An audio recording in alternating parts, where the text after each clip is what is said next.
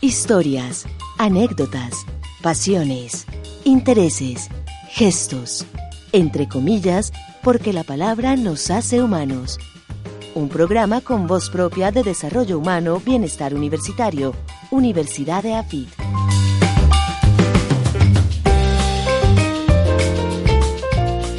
Hola, buenos días, ¿cómo hemos estado el día de hoy?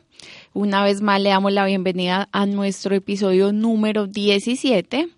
Eh, hoy tenemos a Elsa Vázquez, quien nos acompaña. Hola Mabel, ¿cómo estás? Muy bien, muchas gracias. Y nuestro amigo Roberto. Hola, hola, hola, Mabel. Se me ha olvidado decirte alguna cosa. Aquí, ah, ah, aquí estoy, Roberto. Aquí estoy. Bueno, Roberto, bien atento pues, Atento, si me hace el favor. Claro que sí. Bueno, y le damos un saludo muy especial al invitado del día de hoy. Le damos una bienvenida. Él es Juan Camilo Suárez Roldán, docente del Departamento de Humanidades de la Universidad EAFIT. Adicional a eso, él es abogado de la Universidad de Medellín, especialista en hermenéutica, literaria y magíster en estudios humanísticos. Adicional a esto, es un candidato al doctorado en humanidades. Juan Camilo, buenos días y bienvenida a este programa. Muchas gracias por la invitación, Mabel, Elsa, Roberto, buenos días. Buenos días, Juan Camilo, de verdad, muchas gracias por aceptar esta, esta invitación a, a conversar con nosotros, a conversar eh, sobre la vida, sobre las cosas que nos gustan, las cosas que nos apasionan, que nos mueven. No, no queremos ninguna otra cosa distinto a eso, a, eh, en, entre comillas, ¿sí? Lo menos gracias. académico del mundo, que vamos a pasar rico, media horita tenemos para, para conocernos un poquitico más, aunque vos y yo nos, nos, nos conocemos un trace sí, sí, sí. un tris, un tris. Pero la idea es que dentro de la comunidad universitaria, eh, pues tengamos estos espacios en donde podamos em, ampliar el conocimiento de esos seres humanos eh, que nos acompañan durante tantas horas al día, a la semana, al mes, al año. ¿Cuánto tiempo llevamos ya aquí en la universidad? Y, y hay muchas cosas que no sabemos los unos de los otros. Entonces aquí revelamos secretitos. Muy bien. Juan Camilo, bueno, después de todo este currículum, abogado, especialista, magíster, ahora candidato al doctorado, este es tu currículum visible, ¿cierto? Bueno, Juan Camilo, cuéntanos cuál es ese currículum oculto. Bueno, no, no, es, es algo oculto tampoco, sino digamos que estaría integrado ese, ese currículum por actividades que no tienen justamente la condición para ser parte de un de uno ordinario, de una de una reseña académica ordinaria, ¿cierto? Y se trata de actividades que pues que están vinculadas a la a la literatura, eh, un poco a la música, a, las artes en general, eh, y a intereses que pues son, digamos, los de cualquier persona mm, ordinaria, ¿cierto? Algo de los deportes, eh, familia, amigos, recorrer la ciudad, me gusta, explorar o, bueno, conocer sitios nuevos. Eso últimamente no, no es tan fácil pues con, con el estudio y el trabajo, pero sí me gusta caminar. Entonces digamos que esas cosas, música, literatura, artes, deporte, familia, amigos, caminar, tomarse por ahí una cerveza, esas cosas estarían integrando ese, ese perfil que no alcanza a aparecer en, en una reseña como la que leíamos ahora. Ajá. En- en- en- dentro de todas esas cosas que nos acabas de, de decir que te gusta, Juan Camilo, sabes que me llama la atención caminar la ciudad. Conocer sitios nuevos, eh, eh, eh, lo, lo digo porque no es usual. Es decir, por lo general, mm, yo creo que lo sabe mucho mejor vos que yo, somos seres de territorio, ¿no? Ujú.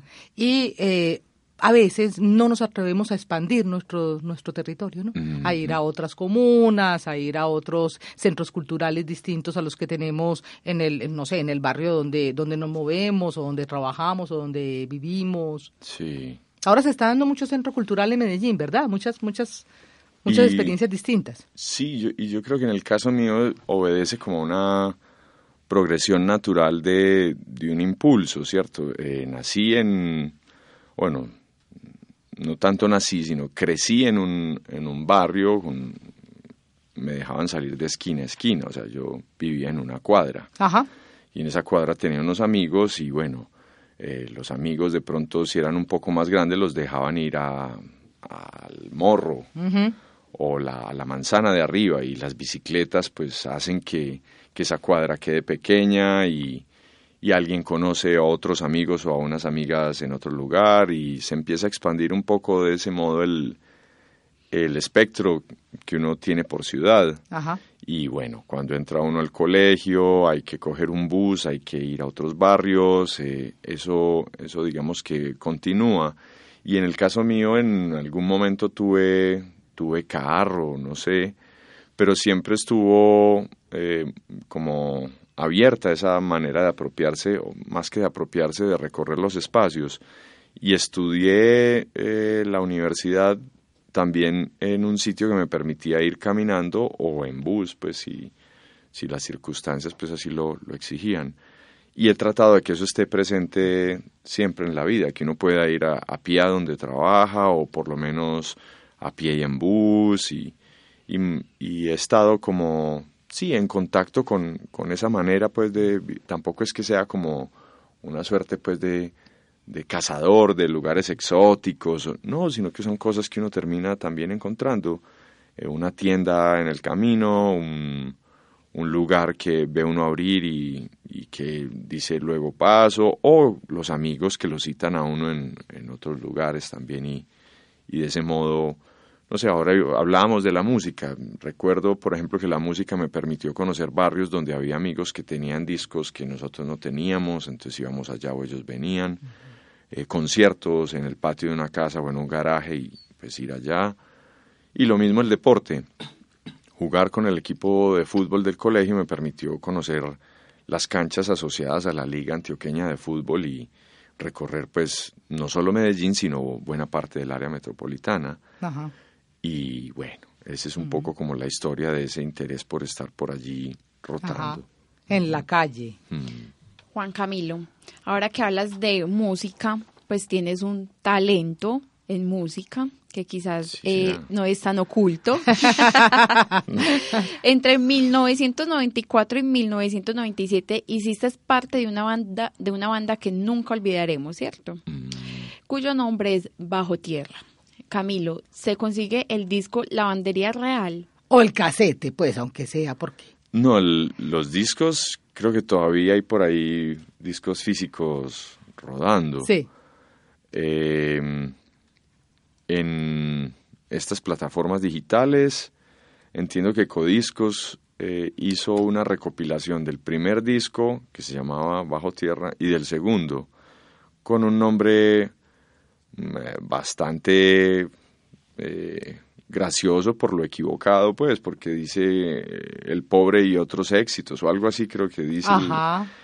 pero el disco físico ya no, no se consigue. Ah. Eh, hay un proyecto en este momento en marcha de reunir nuevamente el grupo y vamos a tocar el 11 de agosto en, en, en un festival que organizan en la ciudad que se llama, ah, bueno, se me escapa el nombre del festival, pero es en el marco de la Fiesta de las Flores. Ah, muy bien, ¿no? Qué rico. Para cuando. Carnaval Fest. Carnaval. Fest. Para cuando se emita este programa, eh, infortunadamente. Ya habremos Ya habremos no, tocado. mejor. No fue muy bien. Mejor. ¿Cómo les fue en el Carnaval Fest, Camilo? Señores, el ¿Cómo les futuro ya pasó. El futuro ya es. ¿Cómo les fue? ¿Les fue muy bien en esa reunión, en ese es- encuentro? es estoy eso fue. vuelto nada, esta voz de- no, no, pero bueno, lo digo es por la continuidad del, del trabajo con Bajo Tierra. Sí.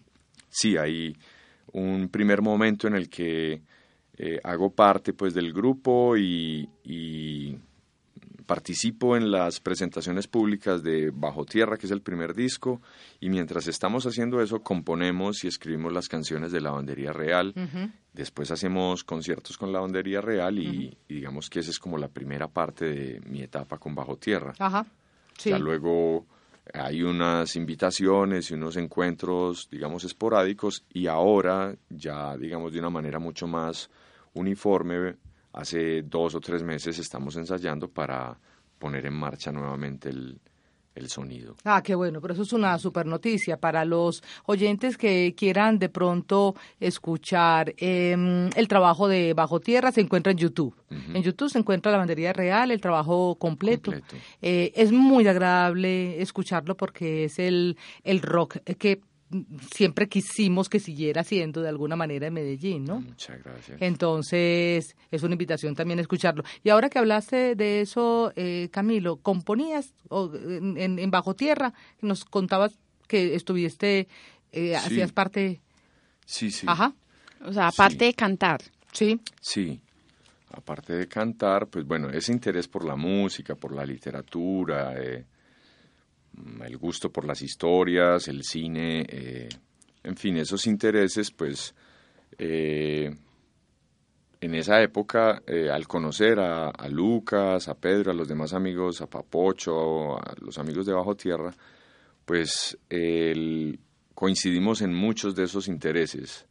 Entonces, pues íbamos a cine o nos recomendábamos películas o nos pasábamos un libro y bueno, eh, la relación entre las palabras y la música permitió que muchas historias, muchos lugares o personajes pues empezaran a participar de el proceso de composición de las letras de las canciones. Entonces, no sé, había un interés muy muy puntual por una figura como la que en esa época apareció en las noticias, que era Jimmy García, un boxeador que que sin tener el peso de la categoría en la que participaba, pues lo hace para arranquear al otro boxeador que necesita pelear para no perder el título.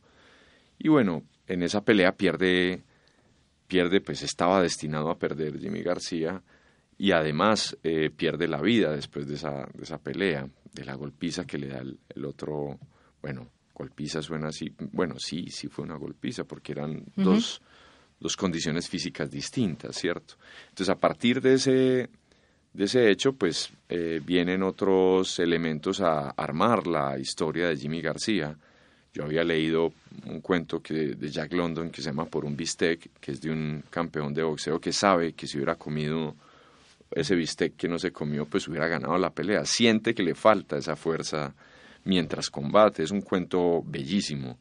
Y bueno, también había oído una canción de Joe Arroyo eh, sobre un, campeón, un campeón vencido. Eh, tumbaron al campeón, la noticia corrió. Entonces empecé a reunir elementos, vi el toro salvaje no sé cuántas veces. Eh, y con esos elementos, pues aparecía nuestra versión de lo que consideramos era Jimmy García. De ese modo se, se, pues me extiendo sobre ese tema en particular porque es así como operaba la relación entre música, palabras, intereses, amigos. La mixtura es súper interesante. Además, las canciones. Que está el cine, la literatura, el derecho, mm, la música. Pues mejor dicho, esto es un mix de Juan Camilo. Pero bueno, creo que es el mix de todo el mundo. O sea, todo el mundo tiene eh, digamos, esa, esa condición. Lo que pasa es que nosotros, en términos generales, para efectos de poder hablar de las cosas y, digamos, ubicar a las personas y normalizar su experiencia, pues, claro, utilizamos categorías que limitan la experiencia a aspectos determinados, pero, pero pues bueno, Elsa, Elsa lo sabe muy bien, las, las humanidades, el trato con las personas, permite nuevamente eh, desencasillar y, liberar muchas de esas fronteras que normalmente nos ponen a, a dividir la experiencia. Sí, sí, sí. sí eh, y, y, yo creería también, Juan Camilo, que no es algo que lo sepan todos los compositores, infortunadamente, mientras que hablabas, mientras que nos explicabas cómo es ese proceso o cómo fue ese proceso creativo en ese momento y todo lo que alimentó ese proceso creativo y con lo que uno escucha ahora con ciertas formas musicales, no me quiero referir a ninguna en particular, pero todos saben eh, a qué me refiero, ¿cierto? Em, uno ve que, que, que hay un gran vacío hay un gran vacío de conceptualización Es decir, se, es una fórmula para hacer una canción y para que esa canción dentro de esa fórmula tenga un impacto y tenga una repercusión en un grupo, mm, ojalá cada vez más grande de oyentes. Sí, es como lo comercial por lo comercial. Y yo pensaría que el trabajo de, de, los, de, los, de los grupos de rock de Medellín, en el caso específico de Bajo Tierra y Parlantes, ahorita también hablamos un poquitico de Parlantes, no pretende esa comercialización, no apunta hacia esa comercialización, sino que hay una inteligencia y una, y una vida puesta eh, en juego para lograr una, un tema que los apasiona y, y que se espera que, que, apasione a otros, ¿no? Sí, es así. Bueno, pues sí, no, eh, me, me, parece interesante el modo como lo, lo estás describiendo, Elsa, pero sí, eh, digamos que tiene que ver con el hecho de, de intensificar la vivencia de ciertos momentos, experiencias, uh -huh. historias o personajes. Uh -huh. eh, y pues en mi caso yo tengo limitaciones serias sobre eh, no sé, recursos para abordar ciertos elementos y expresarlos de manera efectiva. Uh -huh. No sé, me pongo a pensar en Leandro Díaz, que puede decir algo tan potente y tan bonito sobre la belleza de una mujer sí. y, y, hablar desde el campo y señalarlo sí. al lado de un río y comparar el río con esa intensidad, en fin, sí. y lo hace, de, pues bueno, yo encuentro en, en, las lecturas, en el cine y en algunas observaciones particulares, pues ese recurso uh -huh. que, que, trato de, de, atender de la mejor manera posible, uh -huh. ¿cierto?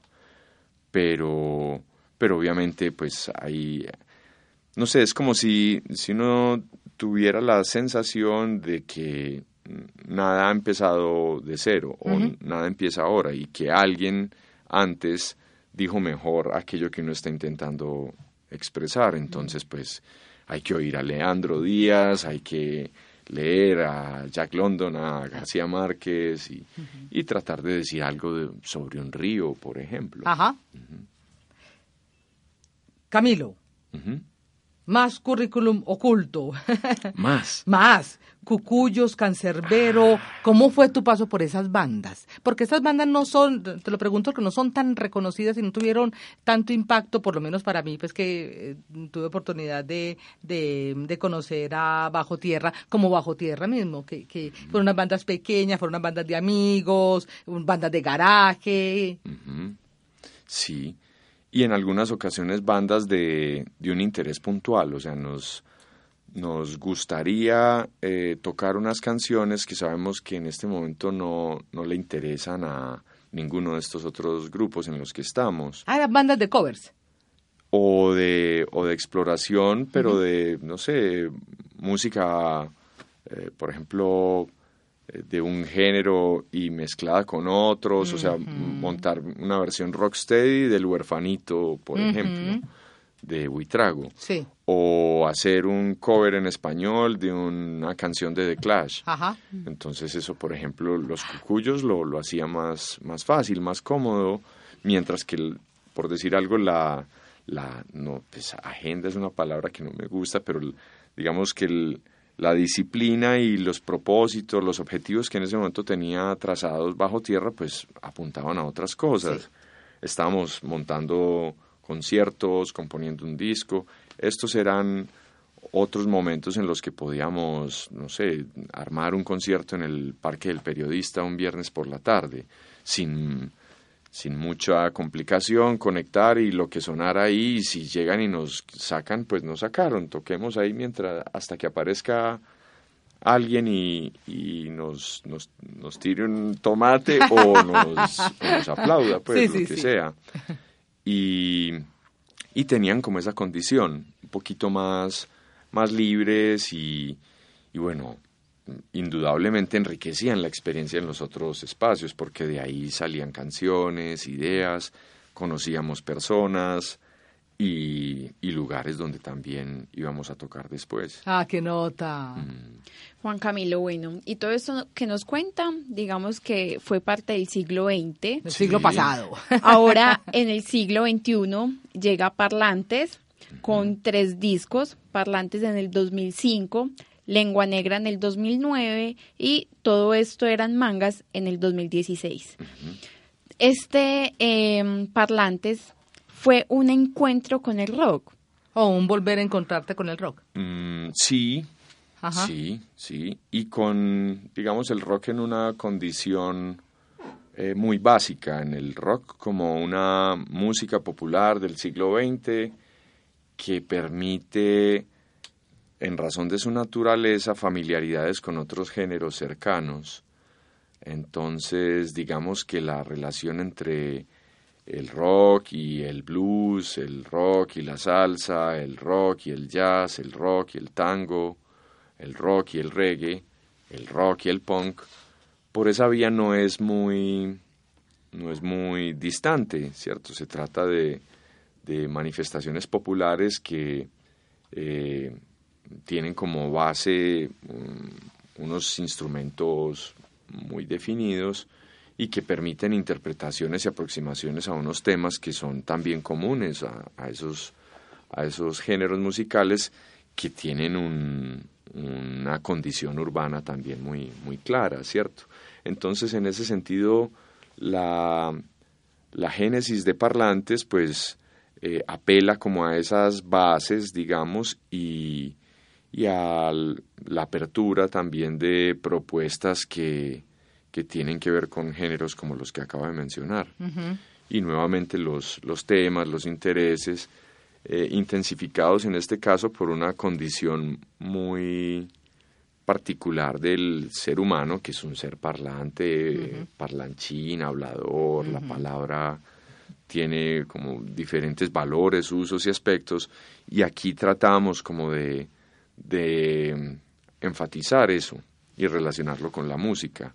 Y bueno, pues eso nos ha permitido hasta el momento hacer tres discos. Y, estamos en este momento en la construcción de lo que sería el cuarto y, ese es más o menos pues como el principio motor, por decirlo de alguna manera, de, de parlantes. Ajá.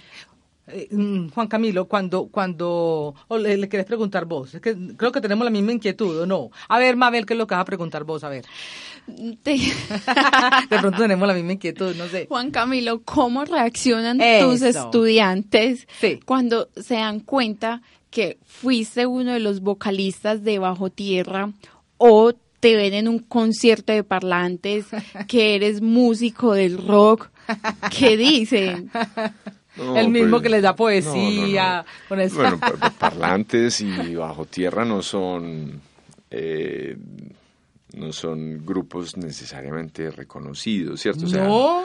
No, entonces he podido pasar años y años simplemente como el profesor de Ah, no, no, no, no, Nos vamos a encargar de, cambiar eso, Camilo, lo siento voy a, Voy a señalar algunos momentos en los que eso no, ha pasado, pero, pero, en términos generales, pues tampoco es que esté Mick Jagger dictando introducción al derecho, pues, o teoría del texto poético, ¿cierto? No. Eh, no sé, es algo que como que no no me molesta, pero tampoco promuevo, es porque estoy concentrado en el curso, ¿cierto? Sí, claro. Quiero dictar literatura, ficción y realidad y que el curso salga muy bien y, y si hay alguna anécdota o conocimiento de, de, esa experiencia que pueda incorporar al curso, lo hago sin necesidad de decir eh, algo personal, ¿cierto? Eh, pero ha ocurrido que algunos estudiantes, pues, que les gusta el rock o que tienen algún interés por, por estas historias o esta música, pues eh, en algún momento preguntan, eh, ¿cierto que usted es el mismo que...? Y bueno, pues allí ya la conversación creo que eh, fluye de una manera natural, pero, pero no es nada como, como digamos, eh, que pueda entorpecer como la relación. Creo que incluso ocurre de una manera como espontánea, anecdótica y, pasa, ¿cierto? seguimos, seguimos dormidos, ah, como sí, sí, pues sí, eso es, y continuamos. Eh, Mejor dicho, no te piden autógrafo. No, y trato de que... ¿Autógrafo no? Ah, no, Juan Camilo. Me piden, Que, me piden eh, que revise los trabajos. sí, sí, sí. Pues fíjese aquí y trato de que, de que los, los, los, las dos instancias, por decirlo de alguna manera, no participen negativamente en la otra. Ajá, claro, claro, por supuesto. Que los cursos no sean tan aburridores como los conciertos. Ni los conciertos tan académicos, como, los cursos.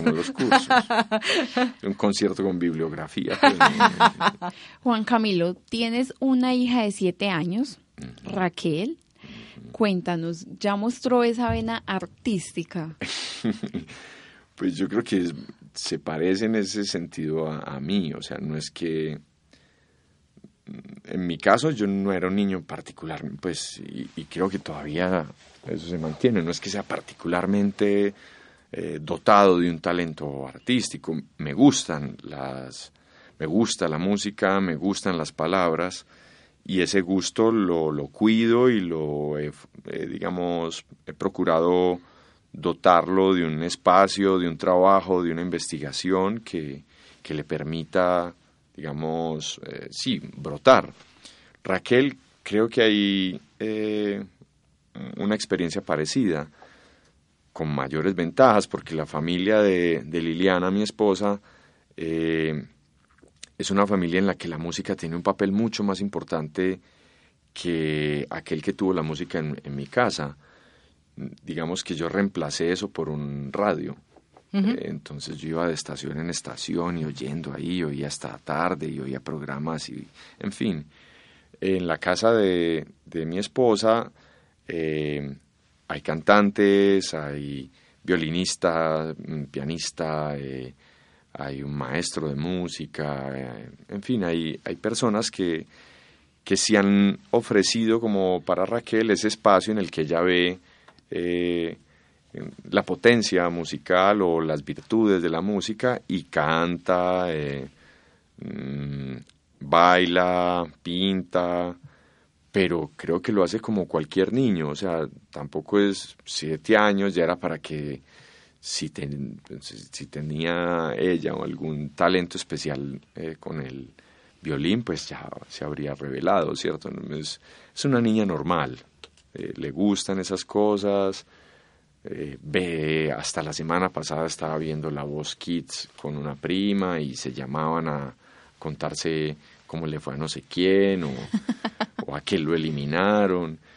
Y hace, no sé, ocho o diez meses viene tratando de mejorar su, como un vibrato tipo Shakira que la pone a, casi a balar. Pero, pero pues bueno, ese es su, ya como su, su relación con lo que le han enseñado y ya lo que ella quiere hacer, que también es lo que ve y oye, ¿cierto? claro. Entonces, eh, no, tratamos de que tenga esos espacios en la casa y, y de que haga todo lo que pueda en esas vías y bueno, uno sugiere, pero, pero por supuesto ya el colegio, las amigas, su familia, pues empiezan a ejercer también un, papel importante sobre ella. Ah, eh, los hijos están condenados a, superar a los padres, Camilo, o sea que prepara. Ojalá. Ojalá, claro, de eso se trata. Sería muy bueno y es muy fácil. en este caso es facilísimo. Sí. Eh, Aleja, eh, tenemos tiempo de, sí, de darle el regalito a, a, Camilo. Camilo, siempre escogemos en el programa a manera de pausa, ya cuando estamos a punto de, terminar algún tema, como un pequeño regalito para nuestro invitado. En este caso, te vamos a regalar un tema extraído de la Biblioteca Jamendo de The Different y el tema se titula Freak. Escuchemos.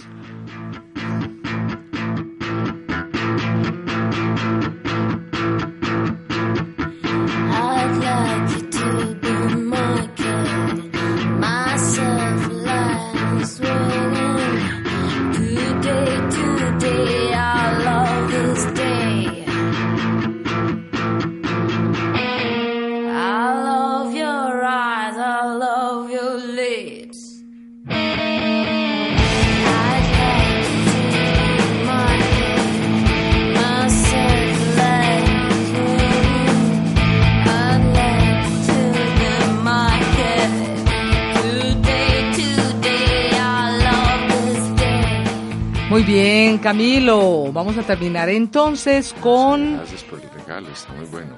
Qué bueno, qué bueno que te gustó. Como a Leonard Lovick y Sí, Hagen. sí, sí, sí. Esa biblioteca eh, fue un descubrimiento para nosotros. Es gracias a la cortesía de Alejandra Muy- Lopera, muy bueno. Acústica, la emisora bueno, web de la. Universidad de AFID. Hay que ponerlo, sí. Las pistas pa- para llegar a los sí, grupos sí, claro. de los temas. Claro, claro, claro. Es muy interesante. Bueno, Camilo, vamos a terminar. Y vamos a terminar con algo, algo que yo sé que vos conoces, el cuestionario Prus. No lo vamos a tener Ah, tampoco huí, todo. Me huí, me huí. Gracias a... A a, Pivot. a, a Pivot, a Bernard Pivot. de Apóstrofes y a James Lipton de desde las eh, Actors Studio que yo creo que lo popularizó. O sea que ya sabes pues, nada de pensar. No, pero No, no, no, no. Ay, ¿Listo? ¿Arrancamos? Bueno. Una, dos, tres, Mabel. Juan Camilo, ¿cuál es tu palabra favorita? ¿eh, ¿grosería o palabra normal? Palabra normal. Palabra normal. Puede ser una grosería, no sé, de pronto. No, no, como, como palabra, palabrota. palabra, pues. palabra, palabra. Palabra, no, no tengo una palabra, pero pues depende como de la época en la que esté. Ajá. Eh, mm, me gusta monte, monte me gusta. ¿Cuál es la palabra que menos te gusta?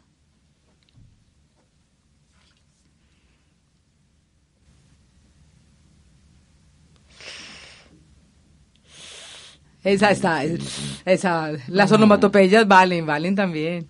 Pero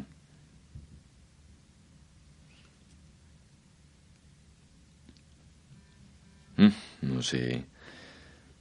No, y, y, y revisaba en, en lugares donde las palabras se asocian a experiencias, muerte no me gusta. Ajá. Eh, ¿Cuál es el sonido o ruido que más placer te produce? El viento. ¿Cuál es el sonido o ruido que te aborrece escuchar? Un pito. Aparte de tu profesión, ¿qué otra profesión u oficio te hubiese gustado ejercer? Me hubiera gustado pintar. Juan Camilo Suárez, ¿qué profesión nunca ejercerías? En la anterior también me hubiera gustado eh, ser carnicero, pero cuando el cuando se trabajaba como con las manos, Ajá. eso me- ese oficio como me parecía bonito. Y cuál no, ¿Cuál nunca? Abogado. mal chiste, mal chiste. no muy bueno, muy, bueno, porque en tercer año me dio por como una claridad de, de sí, de decir en la casa que me gustaba mucho el derecho, que iba a seguir estudiando derecho, pero que abogado no sabía si iba a ser. ¿Qué te apasiona en la vida? Eh, no, muchas cosas, muchas cosas. Mm, no es muy difícil. Tendría, o sea, tendría que responder. Sería fácil si me dan como, mire, estas cosas lo apasionan, sí. Y creo que sí, diría que sí. Escribir, leer, cantar. Sí, esas cosas me apasionan y pero creo que son menos menos acciones más simples incluso como eh, hablar Ajá. o conversar con alguien o esas cosas me, me gustan. Juan Camilo, si el cielo existiera y te encontraras a Dios en la puerta, ¿qué te gustaría que Dios te dijera al llegar? Entonces, Entonces, Juan Camilo, te agradecemos mucho oh, el haber... bienvenido pues por lo menos. sí. entonces está mejor. Juan Camilo, te agradecemos mucho el haber aceptado esta invitación. Espero que hayas pasado un rato muy agradable. Sí, así fue. Eh, a nuestros oyentes también los invitamos a escuchar nuestro próximo programa. Mil gracias por estar con nosotros, por acompañarnos siempre y esperamos que lo disfruten bastante. Muchas gracias, Mabel, muchas gracias, Elsa. a vos, Juan Camilo, de verdad que sí. Muchas gracias a todos. Hasta luego, gracias.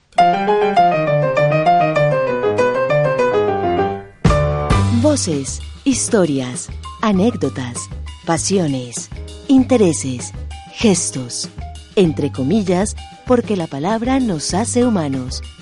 Un programa con voz propia de desarrollo humano, bienestar universitario, Universidad de AFID.